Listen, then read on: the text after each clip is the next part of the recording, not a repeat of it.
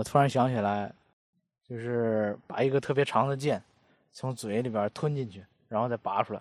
我不知道你见过没有？见过，我一直小时候以为是那个吞的是折叠剑，咱小时候也玩那种小刀嘛，哎，折叠，啪一捅，折叠进去了。啊，对，就是那种带那个塑料棒，它是相当于伸缩的嘛。啊，对，弹弹簧刀、弹簧剑嘛，它弹簧刀，然后一扎呢，这个嘣儿弹弹弹缩到里边去了。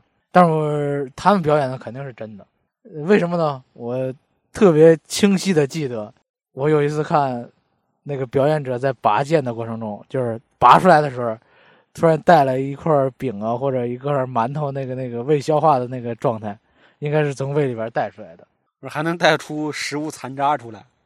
对啊，应该是。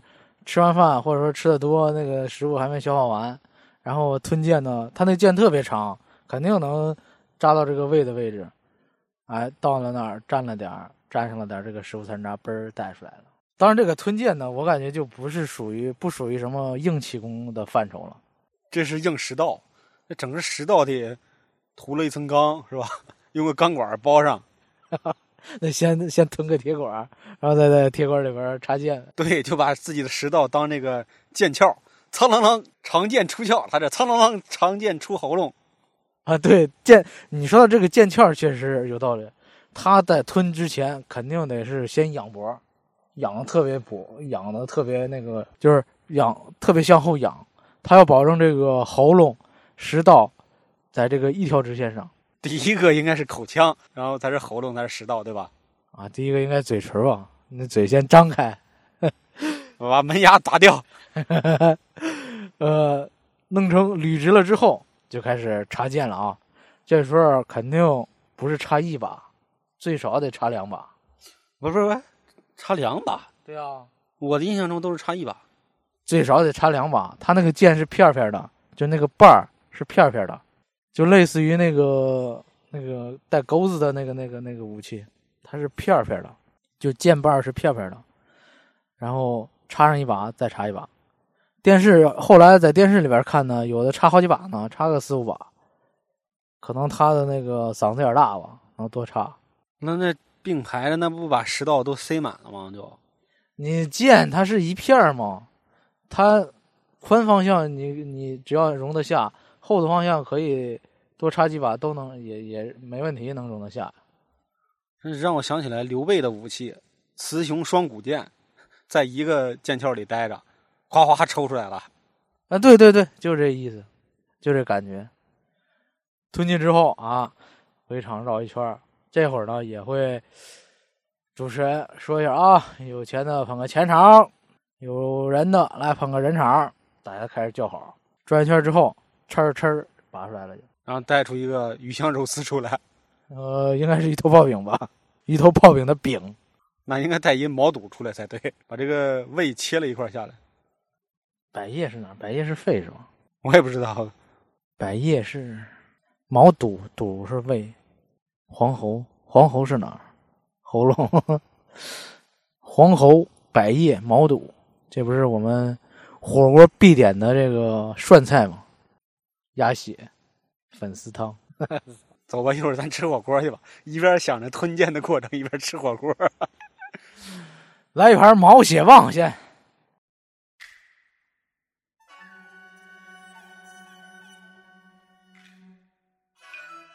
嘿，大家好！燕赵古称多感慨悲歌之事。作为一个河北人呢，我从小就非常喜欢武侠故事，特别崇拜金庸。所以呢，我用两年半的时间写了一部长篇的武侠小说，叫《龙妖之境》。龙是神龙的龙，妖是夭折的夭，知是知乎者也的知，境是境界境地的境。字面的意思呢，就是青龙夭折之后的境地。这部小说设置了非常多的反转，非常多的伏笔，主角们的性格呢也是各种各样，反派呢也不是那种。蠢到无边的傻瓜，所以双方斗争起来非常的精彩。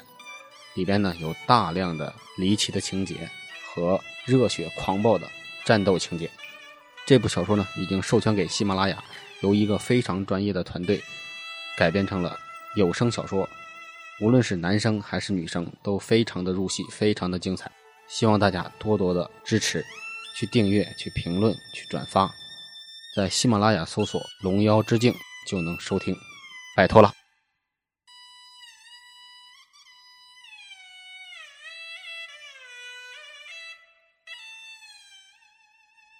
还有一个常见的项目，你记得吗？还有什么精彩的没说吗？胸口碎大石。我去，这不是，呃，这应该是经典的。哎，胸口碎大石都成了网络用语了。我记得小时候他们不是碎大石，是碎那种磨吧，是吧？碾子，就是磨面、磨这个什么的那种东西吧。那个有点不好碎吧？我印象中啊，就是碎碾子，就是驴拉的那个磨，它不两两半吗？取下其中一半来，然后放在胸口上，来个大壮汉弄一大铁锤，咚咚的抡，然后给砸碎了。我们那儿那个都是就地取材吧，就是那个路上或者坑边啊，有反正比较大的石头，不管什么样的，就拿过来开始碎。哇，这个很这个随机性太高了吧？这成功的这个表演的成功率很难控制啊！你花岗岩还是什么玄武岩，还是弄一个什么水泥块来，这完全不在一个强度上。对对对，就有这么一回就出笑话了嘛。呃，这个碎大石呢，一般都是胸口碎，有的还是有的是在胳膊上碎，有的在脑袋顶上碎。那次出笑话的呢，就是那个胳膊上的碎，那块石头呢，我记得就是那种一层一层的，应该叫花岗岩。运了半天气之后，把这气全都运到胳膊上，哎，他把这胳膊放到这个台子上面，就把那个石头搬上来碎。我印象中最少砸了有十几下，愣没碎开。这石头太硬了，直接给砸脱臼了。哎哎哎，然后跟那小姑娘站一起，俩人卖惨是吗？脱臼倒没至于，反正砸了会儿啊，歇会儿。呃，然后这人呢，再那个运一下气，运完气接着再碎。应该反正砸了两轮，一轮完了砸了十几二十下吧，才碎开。不是这节目感觉感觉表演的是那个抡大锤的是吧？对，就是这个，因为这个石头没选好，所以这个 成了抡大锤的表演了。八十，八十，八十。哎呀，这个这种表演失误真是他们也。按说你说他们这种混江湖的，应该是很能挑石头才对呀，那不能不长眼，就是随便来，对不对？可能真没有那个。特别好碎的石头挑不着了，你们村方人家就不给人家好石头。呃，后边还有那个脑袋顶上碎石头嘛，脑袋顶上碎石头特别逗乐，就是这个脑袋你不能直接顶着那个石头嘛，就是可能容易硌破了。完了，我们这周围的这个观众嘛，还说那个我们找一个垫着地，然后就看着后边有一人就扔了一只破鞋进来，就是那种 呃橡胶底儿的那个破鞋。儿给扔进来了，哎，这主持人就顺势接着啊，这好，这个 缓冲非常好，然后让那个表演者脑袋顶着这个破鞋底子，然后鞋底子上面再放这个石头，碎开了吗？啊，那个一下就碎开了。这个头顶碎和这个胳胳膊碎我没见过，我都是见的那个真正的胸口碎大石，是吧？他人找一个干净的平滑的地方躺在地上，啊，把这个石头搬上去。一个大锤抡上，抡个三四下就能开。其实石头越大越容易断，对吧？对，这是这又是什么物理原理呢？这就是压强和这个压力的关系嘛，对不对？您继续。由这个物理话题就引申出来，这个手切砖头是吧？劈砖啊，上来之后劈砖有时候往往是一个热场项目，你想吧，上来之后来一小伙子脱过了光膀子，然后砖好找啊，是吧？砖村里哪儿都有，弄了几个砖来。好，一咔一个，好，一咔一个，就嘎嘎连喷，连劈个七八个，场子就热起来了。啊，对对对，这个一般是开开场的这个节目，但是后来我我看那个就是有物理老师直接表演这个劈砖的节目，你见过吗？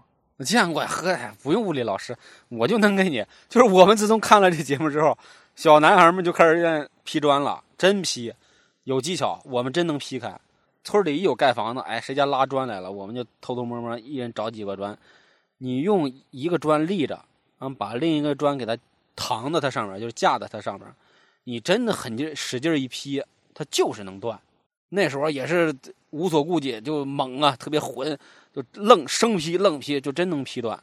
然后还有一种，我们还发明了一种玩法，就是两个砖呢呈十字交叉的这种上下摆着，用脚使劲踢上边这块砖，让它呢就是向下翻转九十度，啪，正好击在下边那个砖的正中心，下边这个砖也能碎。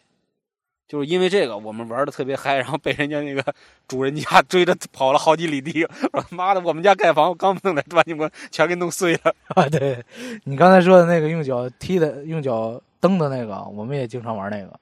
就是谁们家盖房，肯定周围散落着很多半头砖，都是因为这个动作造成的。我说那个是物理老师，就是表演这个劈砖呢，是他对这个过程增加了一些物理上面的一个手段。让普通人可以很轻松的去劈这个砖，比如说呢，比如说他劈的时候，他表演的一般就是在这个桌子旁边，呃，这一块砖呢一半担在这个桌子上，一半悬空，然后让这个砖平躺，从上往下劈。他劈的时候呢，不是说这个砖静止着用手直接劈这个砖，这个会肯定得需要点硬气功的人才容易把它劈开。但是物理老师肯定没有硬气功啊，他怎么劈你知道吗？他在劈的过程中啊。呃，比方说，左手扶着砖，右手去劈。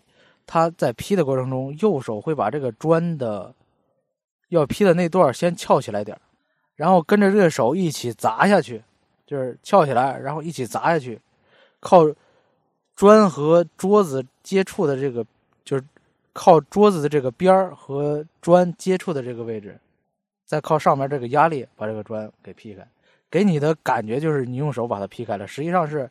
把这个砖抬起来往桌子上砸的这个过程中，把这个砖砸开了。哦，那就是用这个砖的平面斜磕这个桌子角，不叫桌子角，桌子边儿，就给它磕开了，是吧？对，它作为桌子边作为一个支撑点，你上边再给它劈的一个力，就很容易把它弄开了。啊，这就是还是压强的问题嘛，对吧？你这所有的力量都集中在了那个一条线上，咔就断了。对。这黑明，你这也不当物理老师都白瞎了都。物理学这么好，你考满分吗？每次？嗯，物理高考啊，就错了一道题，选择题，然后其他的满分。哦，这个选择题肯定也是非物理相关的吧？别扯，物理题跟物理相，记得应该是个电磁题。那个电磁题我开始选 C 来着，呃，最开始选 A 来着，后来想想不对，应该选 C，我又选了 C，然后把所有的都做完了，检查完了，我说再重新做一遍这道题。然后我又改成了 A，结果那道题就错了。哦，也就是说你没有遵循你最初的那个第一印象。不，我遵循了。我最开始选的 A，后来我改了，改成了 C，然后我又改回来了，然后就错了。除了这个劈砖是作为开场节目外，还有另一个就是吐火，这个往往也能作为一个开场节目，因为它热闹啊。它晚上表演，哗哗的喷火是吧？上来拿个木棍儿。点着火，然后先这个给你舞一段是吧？好看不好看的，最后喝点这个酒啊什么的，对着这个呃火炬，吼一盆火，吼一盆火。这时候往往他会逗孩子们是吧？离你朝着你来了，呼吐一火，然后孩子们呜往后退。他其实也有一个亮场的作用，因为大家都围着他，他得把这场子亮开。哎，慢慢的吐片火，大家把这枪亮开了。这时候哎开始表演，挺好。我看到这个吐火的，我一直就在想一个问题：他吐火肯定是要把这个燃料喝到肚子里边，喝到胃里边，然后再通过呕吐的形式把它吐出来，对吧？在嘴里就行吧？啊，嘴里你含不了那么多。我我以我反正我认为是他是喝到肚子里边，啊，就即便是含在嘴里边，我就在想一个问题：他含了这么多东西，这个嘴不难受吗？完了，等第二天再吃饭的时候不恶心吗？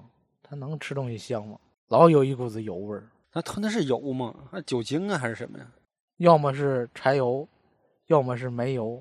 那个是不是它装一壶里，然后那个透明的白色塑料壶，你能看到里边是黄澄澄的或者红澄澄那种感觉？我没看装在哪儿，反正我感觉是那些东西。我听闻着那个味儿像，就是燃烧之后的那个味道。哦，我这个你知道我为什么能闻出来吗？因为你离它近。啊，不是，我小时候有一毛病，我特别爱闻那个，就是拖拉机打出来那个排出来那个烟的味儿。不是你的毛病，所有人都有这毛病，尤其小男孩咱们我记得小时候那会儿摩托车刚刚开始流行，我们几个小伙伴看见一个摩摩托车加油加的好，出来的味道纯，是吧？就也不冒黑烟。就是有一个摩托车，要是开过去，我们几个小孩能追着摩托车闻，就追着人家跑。开摩托车的回头，你们干嘛？吓一跳，就那种。我以为我以为只有我有这个毛病呢。太多了，我认识的基本的所有的小男孩都有这毛病。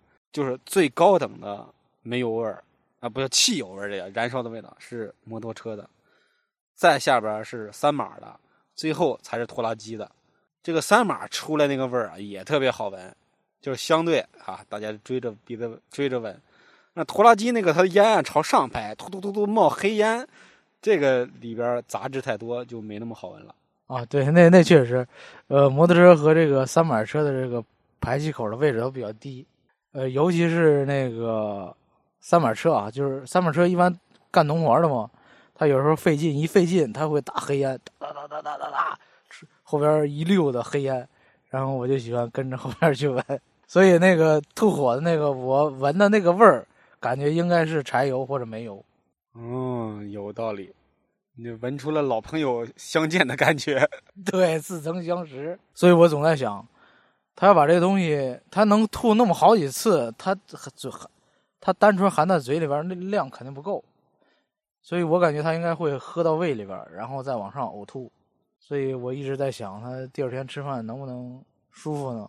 那吃饭还是那个饭的味道吗？哎呀，这这么说来，他们这群人的这个五脏六腑都太刚硬了，太坚强了。这个都是比钢铁硬，比铁什么？啊，那个歌怎么唱来着？比铁还硬，比钢还强，向着什么什么的头上砍去，是吧？就这个歌嘛。啊，对对对，这是团结就是力量，因为他们会硬气功嘛。这个硬气功就体现在一个“硬”字上面。就但是我回想这些年，就是这第一这种表演团体啊少了，太少了，就几乎见不到了。而且这种野路子的活也越来越少了。你看咱们现在，我们那儿离吴桥杂技大世界不算太远，去那边都是这种正规的表演了，顶个钢啊，什么这个走个钢丝啊，就这种越来越惊险的体现人体极限的。但是像这种呃吞铁球啊什么的这种野路子的，好像就比较少了。是不是人们现在对这个硬气功都敬而远之了？只有在少林寺能见到这种硬气功。这个咱不知道，但是有的一些这个老的小说里边，就古书，算那明呃新中国成立之前写的那些书，他们就记录了一些这种野史。野史里边对于这种下三，对于这种三教九流啊，都有一个阐释。像这种卖艺的团体，他们往往还有另外一个营生。什么营生？那就是把大家都吸引的去看他们的表演，然后呢，团队里有其他的人偷偷的去偷东西、偷钱、偷衣服、偷什么金银首饰。你想，这个年代是不行了，那个年代大家都把钱放在家里，首饰什么的都放在首饰盒里。民国的时候，你就想很容易得手的，一家人都出去了，家里没人，随便偷呗。哦，这是调虎离山呗？对呀，你就想，如果按照当时，我不知道你们那儿给按照当时他们那表演，你们给的收成，他们可能够一群人吃饱喝足的。但是我在想，按如果他去我们村儿，他是吃不饱喝不足的。你表演一晚上，可能连一百块钱都挣不到，七八个人又开车又吃喝，一天三顿，那肯定不够啊。嗯，确实是，还不够。糊口的呢，就是嘛。所以他如果有这个营生的话，就哎说得通了，他就能长期的走江湖。哦，哎，说说说到这儿，突然想起来，这是群团体走江湖的，还有那种单人走江湖的，就是耍猴的。但是耍猴有时候也是这样的一个团队里，他会有一个耍猴的，带着演猴戏是吧？猴给你表演各种钻圈啊，什么各种这个夸张的滑稽的动作。但是往往还有一种就是，哎，村里说来。演猴戏的了，就是一个老头有可能还是个瞎子，拄着个拐棍牵着个猴就来了。他有时候可能拿个乐器，拿个二胡啊，拿个什么呃笛子之类的，哎，演奏上这个猴给大家表演表演，也是挣点这个辛苦钱啊。这种就纯是辛苦钱了，他也没有帮手，就自己一个人。对对，呃，有时候呢还带个两三只猴，不是一只猴。哦，你还见过两三只猴的？对，我见过，都拿绳子拴着。呃，这个主人站在中间，然后这三个猴分别用三根绳拴着，然后围着他。呃，不表演的呢，这个不表演的猴呢就蹲在那儿待着，表演的猴儿，哎，他一拽这个绳子，他就过来，过来之后，他发号施令，然后这猴儿就开表演。什么翻个跟头、钻个铁圈儿、五个金箍棒之类的都行哈。啊，对我反正我看的时候，我就感觉这猴比较惨。首先得真的是用那个铁环勒着脖子，然后再用绳拴着，而且那个主那个主人他有个小鞭子，我估计平时训练的时候也经常用那个小鞭子抽他，抽这个猴。那必然的，就现在这个动物园驯兽不就这样吗？对吧？对，这个小猴特别怕那个鞭子，而且他在表演过程中，但凡有错误不听指挥，立马当场就要训斥，抽啊，真抽。哦，你你记得你的印象中是这种惨烈的情景，我的印象中倒是小孩们挺美的，因为表演完了之后，你村里不缺那时候他不缺这个瓜果梨桃这些东西，不给钱，那这这些东西可劲儿给啊，是吧？给个李子，给个杏，给个什么，就是随便哗哗往一扔，然后齁吃的挺美。哎，刚还忘说了一个项目，啥项目？就是也是运用这个硬气功啊，呃，人们把这个钢珠子从鼻子里边吸进去，然后从眼的这个缝里边给挤出来。哦，你说那是小钢珠是吧？比那个自行车上那个齿轮的那个小珠还小一点的那种。对，每次往外挤的时候，下边必须用那个螺给接着，听那个声啊，挤着吧嘚儿，哎，挤出来了。哎，你这么一说，他挤的，我是不是感觉在他这个两手指间捏着，然后假装挤挤挤，然后一松手，吧嗒掉了。有这个可能。还有就是那个穿钉子，我总感觉那个穿钉子是假的啊，从这个鼻子眼儿把钉子塞进去，然后从这个鼻子眼儿把钉子抠出来，我总感觉这个钉子在他手里边呢，嘚儿跟变魔术的进去了，然后又从这个手里边儿从这个鼻子眼儿哎拽出来，我总感觉是假的。对，你就说这些东西它进入体内，它走什么通道呢？是吧？呃，当时咱是信的。这个小钢珠，你我当时以为是沿着眼泪的那个通道是吧走出来的，留下了一滴钢铁的泪，还挺浪漫的。哎，你你说这个通道确实有可能。我当时想那个通道，我就一一直以为这个钢珠是沿着皮下皮下脂肪层，然后来回穿梭。那不面皮就跟骨头彻底分开了吗？是不是？对，就是因为它有气功嘛，哎，用用这个气儿拖着这个球，在跟脂肪层来回穿梭，想让它穿哪儿穿哪儿。钉子那个从左鼻孔进，右鼻孔出，你就感觉它没有活动空间，对吧？对，所以我一直认为那是假的。他们说了半天，人家就还是这个行活、俗套活不然的话，为啥能想出来说，哎，这个这个表演的精髓其实就是听的那个锣的当的一声响，那也是最经典的，然后让人印印象最深刻的一个地方。对，你说咱小时候看这些东西，比在后来什么看一些在室内的表演要精彩多了，就是因为它路子够野嘛，是吧？你看着残酷、血腥、可怜、悲伤，疯狂至极啊，真是玩命啊，那是。对，然后就是因为表演够玩命，所以观众们才够这个看着够过瘾，才能心情也就跟着起伏。让我突然想起来，另外一种相对和缓的，但是更加欢愉的一种，哎，这种集体大 party 狂欢，特别像这个南美的那种狂欢节，大家大游行的那种。我们那儿统称为小车子会，其实它就是踩高跷、扮上扮相。驾着什么各种小车啊，骑着假的驴啊，这种统一的这种游街的行为，我们统称为小车子会。哦，我们也有，呃，我们叫庙会。逢年过节啊，村里边组织这个庙会游街，在大街上啊，这段小车子会啊，这段高跷会啊，这段什么大脑袋会等等的。哦，你们那儿说法更细一点，我们统称为小车子会，但是内容应该大家差不多。开头一定就是。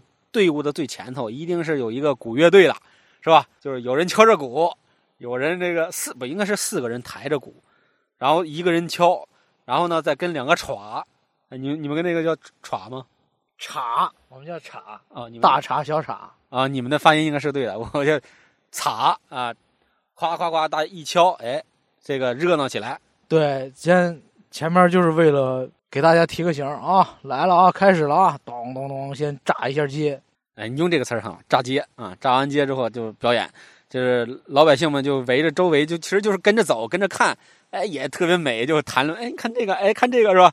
哎，他出个什么洋相啊，出个这个傻相逗你笑啊，这种哈，跟互动性还特别强，弄假驴头，什么娶媳妇儿这种，哎，过来跟小孩逗逗，挠一挠这种，哎，特别有意思。对对对，小孩们一般都是夹着道啊，一直跟着跟到最后，从一开始。对，就是从夹道欢迎到跟着屁股在后边追啊，就是整个，呃，炸街一下就炸出来了那种感觉啊。对，就跟那个打 party、打狂欢节似的，大家一块儿欢呼。行吧，但是这个狂欢咱留到下期吧。好啊，那今儿先到这儿。欧了，music。